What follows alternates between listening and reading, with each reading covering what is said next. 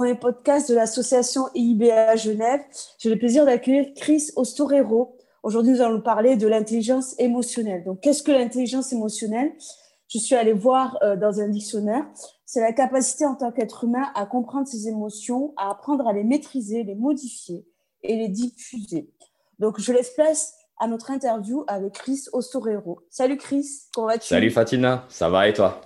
Ouais, très bien, merci. Donc, Chris, qui es-tu? Raconte-nous un peu ton histoire. Bien sûr. En fait, j'ai toujours voulu participer à l'amélioration de la vie humaine et notamment de la santé humaine. Et c'est pourquoi, après avoir raté des études de médecine, j'ai décidé d'entreprendre des études en sciences économiques et en management. Et j'ai travaillé pendant cinq ans pour Johnson Johnson, qui est l'une des plus grandes entreprises pharmaceutiques du monde. Et cette année, euh, après un licenciement économique, j'ai lancé ma propre activité en tant que coach et surtout afin de lancer une plateforme qui aide aux gens à développer leur intelligence émotionnelle qu'ils appellent myoceanity.com. Ok, comment es-tu arrivé à l'intelligence émotionnelle? C'est intéressant.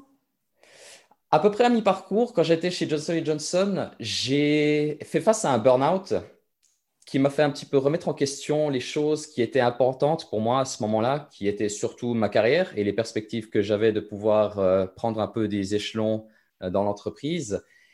Et j'ai dû passer beaucoup de temps à essayer un peu de comprendre qu'est-ce qui était vraiment important pour moi dans la vie et comment est-ce que je pouvais essayer de me soigner moi-même de cette période assez difficile, en fin de compte, que je traversais. Et un petit peu par hasard, en étudiant la psychologie, j'ai fini par tomber sur l'intelligence émotionnelle. Et plus j'en apprenais et plus j'en parlais autour de moi, car les gens disaient qu'ils avaient l'impression que je commençais à aller mieux. Ils essayaient de comprendre qu'est-ce que j'avais fait et ils étaient très intéressés par ce sujet-là. Et c'est pour ça que je me suis dit que maintenant, c'était le bon moment pour essayer vraiment d'approfondir ça, mais surtout de pouvoir partager ces connaissances avec le plus grand monde, car c'est vraiment quelque chose qui m'a beaucoup aidé dans ma vie personnelle. Donc, moi, j'aimerais te demander dans un premier temps, qu'est-ce que l'intelligence émotionnelle? Mm-hmm. L'intelligence émotionnelle, pour moi, son but, c'est d'aider un peu à mieux se comprendre, mieux comprendre comment on fonctionne, comment on peut être différent des autres et du coup, comment on peut mieux s'entraider les uns les autres. Et je pense que cette euh, définition, ce but, prend comme racine le fait que pour moi, l'intelligence émotionnelle, c'est quelque chose qui a quatre éléments qui la composent. Et le plus simple pour se représenter ça, c'est d'imaginer une matrice 2 par 2, donc un carré divisé en 4, où sur l'axe horizontal, on aura le moi et le toi, et sur l'axe vertical, on aura la conscience et le développement. Et une fois qu'on commence à essayer de réunir un petit peu ces choses entre elles, on obtient les quatre éléments qui sont donc, premièrement, la conscience de soi, qui nous permet de mieux comprendre nos émotions, pourquoi on les ressent, comment elles nous affectent et comment elles affectent les autres, quelles sont un peu nos motivations dans la vie. La deuxième chose que l'on a dans l'intelligence émotionnelle, c'est le développement de soi, qui nous permet vraiment de concentrer nos efforts et notre temps afin de réaliser ces choses qui nous sont chères dans la vie. Et on peut ensuite avoir le troisième élément qui est la conscience sociale, simplement le miroir de la conscience de soi et qui nous permet de comprendre les émotions, les motivations, les préférences des autres, de comprendre là où nous sommes similaires et là où nous sommes différents, afin de pouvoir construire dans une quatrième étape nos relations. En utilisant un peu tout ce qu'on apprend des trois autres éléments, on peut apprendre à faire ce que j'appelle des relations qui soient durables et mutuellement bénéfiques, où vraiment on essaye de faire de nos différences un peu des forces afin de devenir plus forts ensemble. D'accord. Si je reviens un peu sur ton burn-out, j'aimerais savoir comment l'intelligence émotionnelle t'a aidé.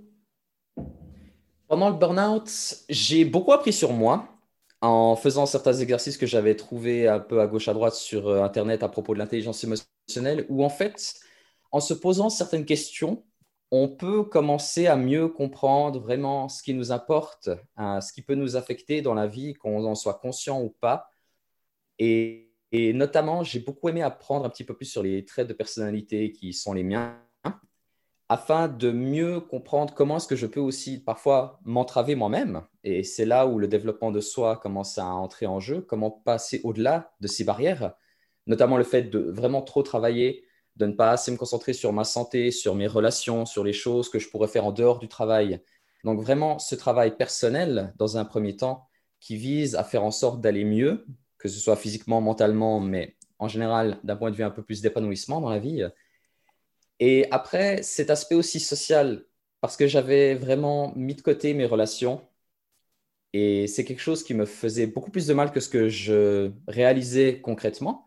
Je pensais toujours avoir un contact avec les gens, mais on m'a fait remarquer a posteriori que j'avais pas assez tendance à essayer de nourrir un petit peu ces relations et que certaines personnes s'étaient senties un petit peu rejetées. Et du coup, pour moi, l'intelligence émotionnelle m'a vraiment aidé grâce à ces facettes-là à faire en sorte de prendre soin de moi, de prendre soin des êtres qui me sont chers autour de moi et d'aider un peu ceux que je peux aider avec euh, le partage de ces expériences que j'ai eues et de ce que j'ai appris pendant tout ce temps.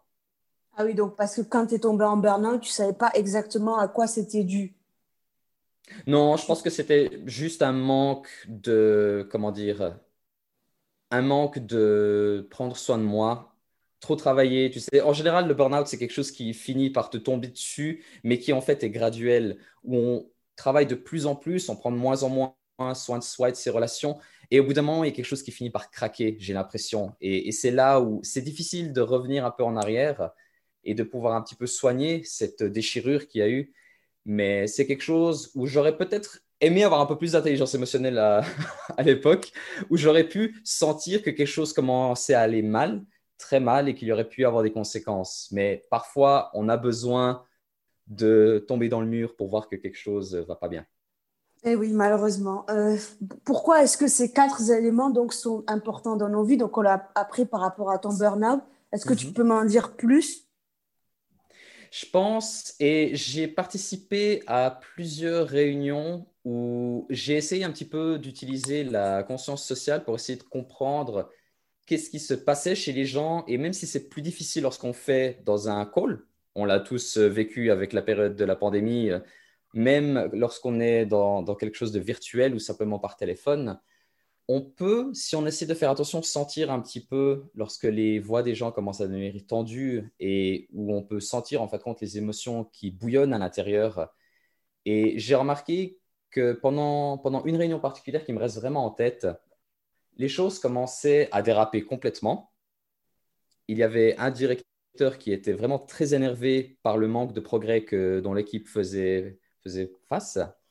Et au final, les gens ne faisaient que subir et avaient peur de cette colère qui sortait de ce dirigeant et qui vraiment empêchait les gens, ne serait-ce que de s'exprimer pour dire qu'est-ce qui n'allait pas, comment est-ce qu'on pourrait aller euh, de l'avant.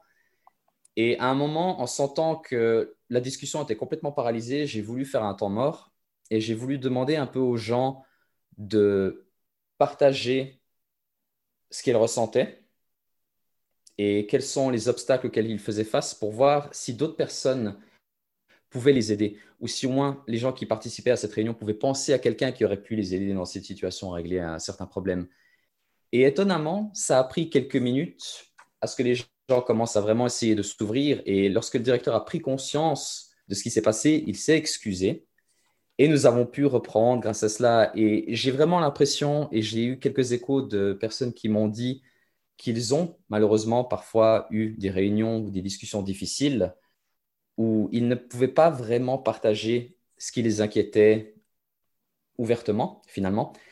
Et au final, il y a toujours un petit peu un, ressenti qui est, qui est mauvais, ne serait-ce que dans l'expérience, mais certaines aussi personnes ont dit que comme elles étaient énervées ou apeurées, elles n'ont pas tout dit. Et à cause de ça, certains projets prennent beaucoup plus de temps que ce que l'on pourrait avoir si on osait un peu plus se faire confiance les uns les autres et si on essayait de partager un peu plus ouvertement les choses les uns avec les autres. Oui, généralement, on n'ose pas dire ce que l'on pense à son manager.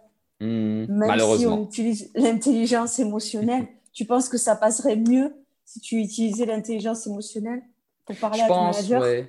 Oui, j'en avais parlé justement à mes managers avant de partir et ils m'avaient dit qu'ils avaient un certain ressenti qui était identique, mais qu'ils n'avaient pas vraiment la réponse à ça parce que des fois, la culture de l'entreprise fait que c'est difficile d'aller un peu au-delà de ça.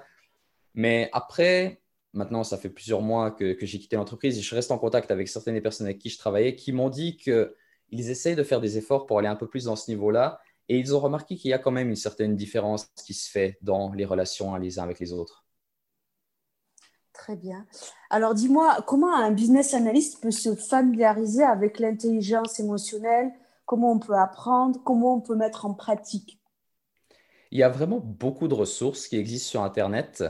Et comme j'ai moi-même eu beaucoup de difficultés à trouver un petit peu ce que je pense être les meilleures ressources un peu à gauche à droite, pendant mon parcours, ce que j'ai commencé à faire avec myoceanity.com, c'est de centraliser un petit peu tout cela. Mon but avec cette plateforme que l'on va lancer début décembre, c'est de faire trois choses au final. La première, c'est d'offrir un cours e-learning aux gens afin qu'ils puissent, à leur rythme, selon leurs intérêts, étudier certains aspects de l'intelligence émotionnelle qu'ils pensent pouvoir être les plus intéressants ou utilisables dans leur vie aujourd'hui. La deuxième, c'est de pouvoir faire des tests de personnalité, car pour moi, les tests de personnalité, notamment la méthode Océan, nous permet vraiment de pouvoir travailler sur les quatre éléments d'intelligence émotionnelle. On commence à en apprendre plus sur qui on est, conscience de soi. On apprend comment est-ce qu'on peut s'aider soi-même grâce au développement de soi, avec des conseils qui sont du coup liés à chacun des traits en fonction de où l'on est dans chaque profil de personnalité. On apprend aussi plus qui sont les autres, et ça c'est la troisième fonctionnalité que l'on a mis dans cette plateforme, c'est-à-dire que tu peux, toi, Fatima, faire un test pour toi-même et inviter quelqu'un que tu connais sur la plateforme et une fois que cette personne aura aussi passé un test de personnalité, vous pourrez directement voir où sont vos similitudes, où sont vos différences et comment vous pouvez du coup mieux vous comprendre et mieux interagir l'une avec l'autre grâce à cela. Et cela nous amène du coup à pouvoir travailler sur le développement des relations. Très bien, j'ai hâte d'essayer. On mettra le lien sur ta, de la plateforme sur le lien de la vidéo. Hein. Mhm. Mais euh, oui, moi, ça m'intéresse beaucoup, euh, l'intelligence émotionnelle. Du coup, je vais essayer, bien sûr. Donc, qu'est-ce qu'on fait faux dans la vie de tous les jours? Qu'est-ce qu'on devrait faire, appliquer dans un premier temps? Parce que moi, par exemple, je ne connais rien à l'intelligence émotionnelle. Qu'est-ce que mhm. tu me conseilles de faire en premier? Quelque chose que je pense qui est important, c'est d'essayer d'imaginer que dans chacune des relations, il y a toujours le moi et le toi. Et la question, c'est qu'est-ce qui fait le nous? Et ce que j'ai remarqué en posant cette question à, pas mal de personnes ces derniers mois, c'est que les gens ont tendance à se focaliser sur les similitudes qu'ils partagent les uns avec les autres. On commence à bien s'entendre avec quelqu'un qui a des intérêts communs aux nôtres, certes, mais pour moi, ce que nous faisons faux vraiment, c'est d'ignorer les différences ou parfois même de les fuir. Et ce que je pense qui est important de faire vraiment, c'est d'essayer de comprendre comment est-ce que nos différences peuvent nous enrichir plutôt que de nous limiter comment peut-être est-ce que tes forces peuvent combler mes faiblesses et vice-versa? Tu vois, pour moi, c'est vraiment un travail qui se fait à plusieurs et qui nécessite de beaucoup se remettre en question, de beaucoup plus communiquer avec l'autre pour essayer vraiment de mieux comprendre la personne afin de comprendre comment est-ce que nous pouvons aller ensemble dans une direction plutôt que d'essayer un peu de batailler les uns avec les autres. Et j'espère que cela permettra de pouvoir, avec le temps, réduire un petit peu toutes ces couches de politique, de bureaucratie qui sont en train d'endiguer les entreprises et qui, en fin de compte, empêchent le vrai travail, la vraie collaboration entre les gens parce que nous passons plus de temps à nous affronter un petit peu les uns les autres au sein de notre entreprise plutôt que d'essayer d'avancer ensemble vers l'avant. Oui, tout à fait. Puis c'est un peu à la mode de faire passer des tests à des gens avec qui tu interagis euh, régulièrement. Là, je pense à la business mhm. analyst. On fait beaucoup d'ateliers avec les clients, mais moi, personnellement, je ne me vois pas leur dire bon, maintenant, on va, on va faire un test avant d'interagir. Tu penses que ça mhm. peut être bien pris? Euh, Comment on pourrait l'amener? Parce que je pense que ça peut être hyper intéressant mhm. et hyper constructeur, mais euh, je me vois mal arriver en réunion et leur dire Salut, aujourd'hui, on va passer le test, on va pouvoir travailler à mon avis, euh, mhm. ça ne sera pas très bien perçu. Je ne sais pas ce que tu en penses euh, par rapport à ton expérience, ton vécu. Disons, moi, ce que j'aime bien avec les tests, c'est qu'au moins, on est sûr de ne pas se tromper, pour autant que la personne ait répondu correctement. Après, on peut aussi apprendre à essayer de déchiffrer les traits de personnalité des gens. C'est quelque chose que l'on peut faire, mais une fois encore, on peut prendre le risque de se tromper, de mal interpréter et du coup potentiellement de vexer la personne. Donc, pour moi, les, tests, c'est vraiment quelque chose qui sert lorsqu'on a une équipe qui est déjà construite, que l'on a déjà une certaine relation qui existe et que l'on veut aller plus loin dans cette relation. Après, c'est vrai, lorsqu'on travaille avec des nouvelles personnes, des nouveaux clients, c'est peut-être un peu plus difficile et ce n'est pas encore quelque chose qui est naturel aujourd'hui, mais j'espère qu'à l'avenir, ça le deviendra parce que lorsqu'on voit la différence disons, au sein d'une équipe même existante. J'ai fait une fois un workshop avec une équipe que, décembre passé qui était très intéressant parce que le manager adorait l'idée de l'intelligence émotionnelle. Il voulait partager ça avec son équipe, mais il ne savait pas comment. Et c'est là que je suis intervenu. Et je l'ai revu il y a quelques mois. Et il m'a dit qu'il n'y a pas forcément de preuves comme quoi c'est cet événement particulier qui a été le déclic, mais il voit clairement qu'il y a eu un changement entre la fin de l'année passée et ces derniers mois, dans le sens où son équipe interagit vraiment différemment entre eux, donc les membres de l'équipe en soi, mais aussi avec les gens au-delà de l'équipe avec qui ils interagissent. Donc pour moi, lorsqu'on commence à vraiment voir et ressentir les bénéfices, c'est difficile d'avoir envie de retourner en arrière. Et c'est vraiment ce que j'essaie de faire changer avec la plateforme iOceanity. Ouais, tout à fait. Il faudrait pouvoir faire des, enfin, démocratiser ça, ce serait hyper intéressant. Maintenant, on va parler du volet coaching. Donc, euh, Chris, tu es aussi euh, coach. Qu'est-ce que c'est C'est quoi être coach pour toi? C'est aider les autres. Et j'aime beaucoup penser que le coaching, en fin de compte, c'est aider les autres à réaliser leur potentiel. Et j'aime beaucoup cette phrase parce que le mot réaliser a deux sens au final. Le premier, c'est de prendre conscience de quelque chose qui est déjà là, mais qui est peut-être invisible, un potentiel caché que les autres peut-être voient en nous, mais que l'on ne voit pas en nous-mêmes.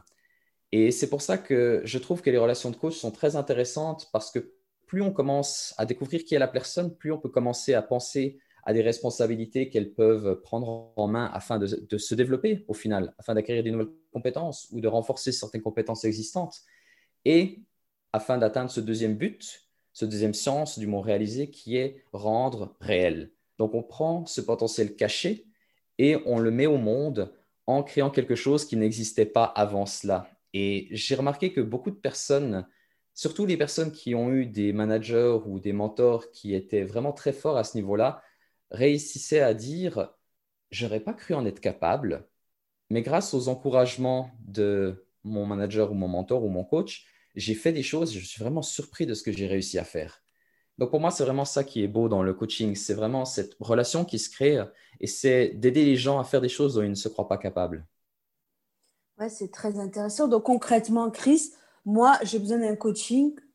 Mhm. Comment tu t'y prendrais? Par quoi tu commencerais? Ce que j'aime bien faire, c'est dans un premier temps de beaucoup poser de questions. Et c'est là aussi où j'essaie de faire intervenir un petit peu ces tests afin de mieux comprendre la personne. Et c'est parfois plus simple lorsqu'on répond simplement à un questionnaire que lorsqu'on fait une interview où je pose des questions et j'essaie de cocher à chaque fois que l'on discute. Mais pour moi, le but, c'est vraiment de comprendre quelle est la finalité recherchée par la personne, quelle est la capacité que la personne souhaite vraiment développer et ensuite de travailler ensemble afin de créer un chemin qui permet de découper ce but en plusieurs étapes afin de pouvoir dire, d'accord, la première chose à faire, c'est ça. Ensuite, il faut faire ci, etc. À vraiment faire ce cheminement ensemble.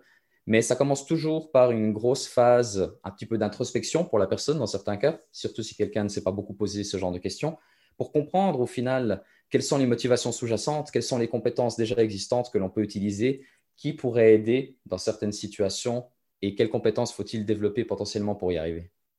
Et est-ce qu'à la fin du coaching, je serai une experte en intelligence émotionnelle?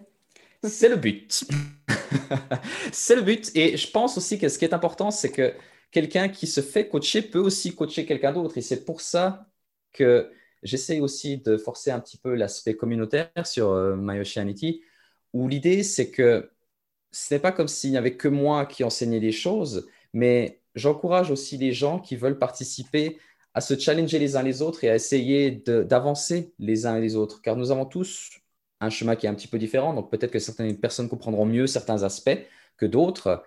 Et l'idée, c'est de faire un peu une espèce de classe inversée où au final, les gens peuvent par eux-mêmes faire le travail, l'apprentissage grâce à la plateforme avec tout ce qui est en ligne et idéalement de pouvoir faire aussi des ateliers en personne avec ou sans ma présence afin de pouvoir essayer d'aller plus loin en tant que groupe, car c'est vraiment ça qui permet de faire un apprentissage qui est vraiment sain et beaucoup plus fort que si on essaie simplement de répondre à un, QCM pour obtenir une certification en ligne.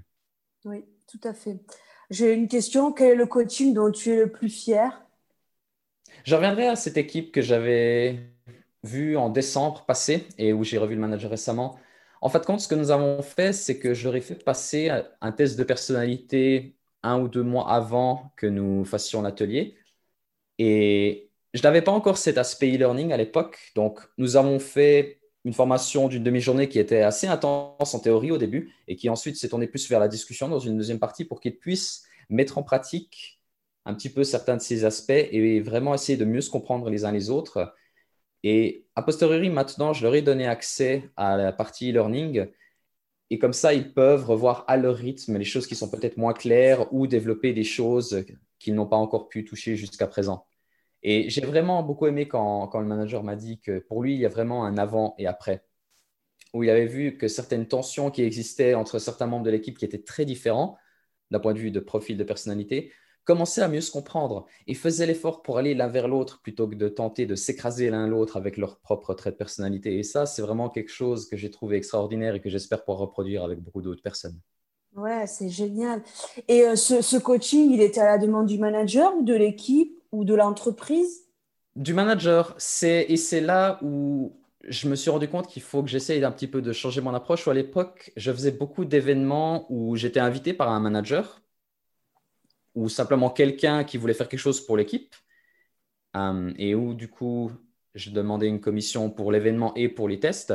Et maintenant, ce que j'essaie de faire, étant donné que nous avons la pandémie qui a limité énormément les budgets et la disponibilité des gens, ce que j'essaie de faire, c'est vraiment de beaucoup plus mettre en avant cet aspect e-learning et de voir comment est-ce que certains événements plus courts aussi, et virtuels, vu que maintenant nous devons pouvoir évoluer de façon virtuelle, comment est-ce que des événements plus courts qu'une demi-journée ou une journée entière, quelque chose qui peut tenir en une heure seulement, peut aider les gens à vraiment appliquer un maximum de choses, à essayer de mieux se comprendre les uns les autres et à trouver comment par eux-mêmes ils peuvent mieux travailler ensemble.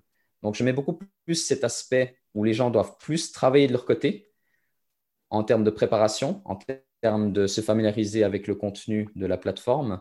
Et ensuite, nous faisons vraiment ces discussions pour être sûr qu'ils puissent tirer un maximum de bénéfices de cette formation. Et après, ils peuvent revenir et on peut refaire ces événements de façon beaucoup plus spontanée car elles sont plus courtes et plus faciles à organiser.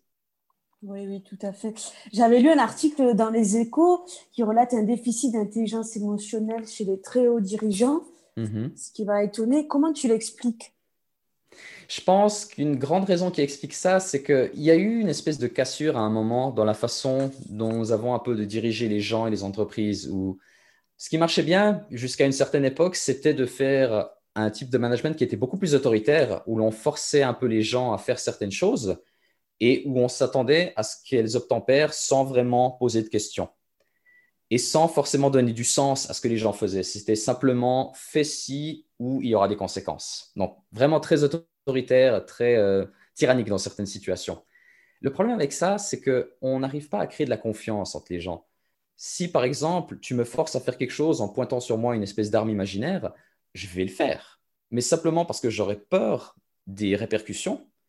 Et au final, à cause de ce sentiment un peu de peur que j'aurais en moi, j'aurais tendance à semer des graines un peu de doute autour de moi au lieu de créer un peu cette confiance que l'on aurait pu avoir si on avait essayé de plus se comprendre l'un l'autre, de se motiver l'un l'autre grâce à l'intelligence émotionnelle. Mais je vois aussi que de plus en plus de gens commencent à s'intéresser à cela, où on voit beaucoup de programmes qui essaient d'aider les gens qui dirigent les équipes à vraiment comprendre leurs talents, leurs personnes, afin de vraiment savoir quelles sont les tâches qui pourront vraiment les aider à grandir et aussi comment elles peuvent s'entraider les unes les autres. on part on, s'éloigne un petit peu de cette structure militaire où on force les gens à faire les choses, plus vers un monde collaboratif où la confiance aide les gens à aller de l'avant. Oui. En même temps, euh, quand on est business analyst et qu'on travaille en agilité, on mhm. embarque une équipe. On n'est plus seul mhm. Mhm. Euh, à qui on va pointer du doigt. On embarque une équipe. C'est l'équipe, c'est les objectifs d'équipe.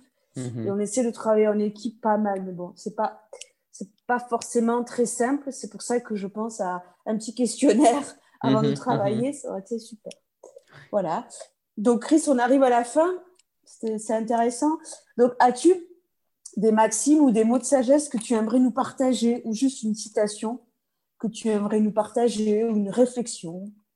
Il y a une citation que j'aime beaucoup et qui résume un petit peu pourquoi l'intelligence émotionnelle est si importante dans nos vies. Et elle vient d'une euh, poète et activiste américaine qui s'appelle Maya Angelou. Et elle a dit, les gens oublieront ce que vous dites. Ils oublieront ce que vous faites. Mais jamais ils n'oublieront comment ils se sont sentis par votre faute. Et pour moi, c'est important parce que ça permet de mettre en avant le fait que nos actions ont des conséquences, certes, mais nous oublions souvent les conséquences émotionnelles de nos actions. Les choses que l'on ne peut pas voir, mais qui au final peuvent avoir des répercussions énormes sur notre relation, sur le travail que l'on peut faire ensemble. Et j'avais aussi écrit beaucoup de choses que je commence à mettre sur My Oceanity, où j'étais parti pour publier un livre en début d'année. Et j'essaye ah maintenant vraiment d'insérer ça dans la plateforme e-learning, car c'est beaucoup plus facile de pouvoir euh, améliorer les choses et de pouvoir avoir cette relation où les gens m'aident à développer mon propre contenu. Donc, euh, pour moi, c'est un travail qui m'a été très cher et je préfère cette approche qui permet aux gens d'interagir avec les choses et avec moi afin de pouvoir aussi les partager plus facilement. Très bien. Donc, as-tu des mentors qui t'inspirent tout particulièrement, que tu connais ou que tu connais pas d'ailleurs? Il y a une personne que j'aime beaucoup et que j'encourage toujours euh, les gens d'aller voir parce que ça fait toujours du bien de l'entendre parler et c'est Simon Sinek. C'est un, Américain qui a fait un TED Talk qui a été très connu il y a quelques années avec euh, le fait de comprendre son pourquoi, Find Your Why. Et c'est quelqu'un qui a des idées qui m'inspirent beaucoup pour l'intelligence émotionnelle et pour le travail euh, ensemble, notamment comment créer de la confiance. Car pour moi, cet aspect de confiance est essentiel car c'est lui qui nous permet d'avancer ensemble. Et quelque chose qui est très intéressant sur euh, la confiance, selon Harvard Business Review, c'est que le fait de pouvoir créer de bonnes relations, à savoir l'un des quatre éléments de l'intelligence émotionnelle, c'est l'un des aspects les plus importants avec le fait d'être fiable, donc savoir que les gens peuvent compter sur nous pour faire ce que nous avons promis de faire, ainsi que sur notre expertise. Et c'est quelque chose qui m'a beaucoup étonné, mais que je trouve très encourageant pour l'intelligence émotionnelle, à savoir si nous arrivons à faire des meilleures relations et que nous arrivons à être fiables et que nous sommes experts, c'est là où on touche le jackpot et où on crée des équipes qui se font confiance. Et c'est quelque chose qui est très difficile à atteindre euh, ou à forcer plutôt. Tu vois, on peut, on, peut, on peut dire aux gens faites-vous confiance et travaillez ensemble, mais si on ne la ressent pas, elle n'est pas là finalement. Oui, et j'ai juste une dernière question par rapport à ça. Étant donné la situation Covid, mhm. est-ce qu'on peut établir des bonnes relations à distance via Zoom Je pense que c'est plus difficile qu'en personne, toujours. On est des aides sociaux et c'est une technologie qui est très récente. Mais à mon avis, si l'on... ce qu'il y a dans la psychologie, c'est que lorsque l'on sent que la personne s'intéresse à nous, que l'on est compris et que l'on appartient à un groupe finalement, on crée justement cette confiance. Donc, je pense que oui, on peut le faire aussi en mode virtuel, mais une fois encore, ça demande beaucoup de travail et c'est là aussi où l'intelligence émotionnelle peut nous aider à franchir un petit peu cette étape et atteindre un petit peu ce niveau suivant dans notre relation et notre travail ensemble. Très bien. Ma dernière question, as-tu un livre ou des livres qui t'ont marqué? Et si oui, euh, est-ce que tu peux m'en parler, s'il te plaît? Il y en a un que je recommande à tout le monde qui s'appelle en français Changer d'état d'esprit par Carol Dweck. Et c'est un livre qui parle en fait qu'en en psychologie, nous avons deux grandes mentalités. Nous pouvons penser que notre potentiel, nos capacités sont fixes. Nous sommes qui nous sommes et nous ne pouvons pas vraiment grandir. Et que c'est notre talent qui met en avant qui nous sommes. Quitte à être jugé en permanence, si l'on rate, on est un raté. C'est vraiment quelque chose de très binaire. Soit on gagne, soit on perd. Et le deuxième état d'esprit, c'est l'état d'esprit un peu plus de croissance qui dit que notre potentiel est inconnu et que nous pouvons faire toujours plus que ce que nous croyons être capables de faire. Et j'aime beaucoup cette chose car j'étais dans un état d'esprit fixe avant et j'ai, grâce à ce livre, changé vers un état d'esprit un peu plus orienté sur la croissance.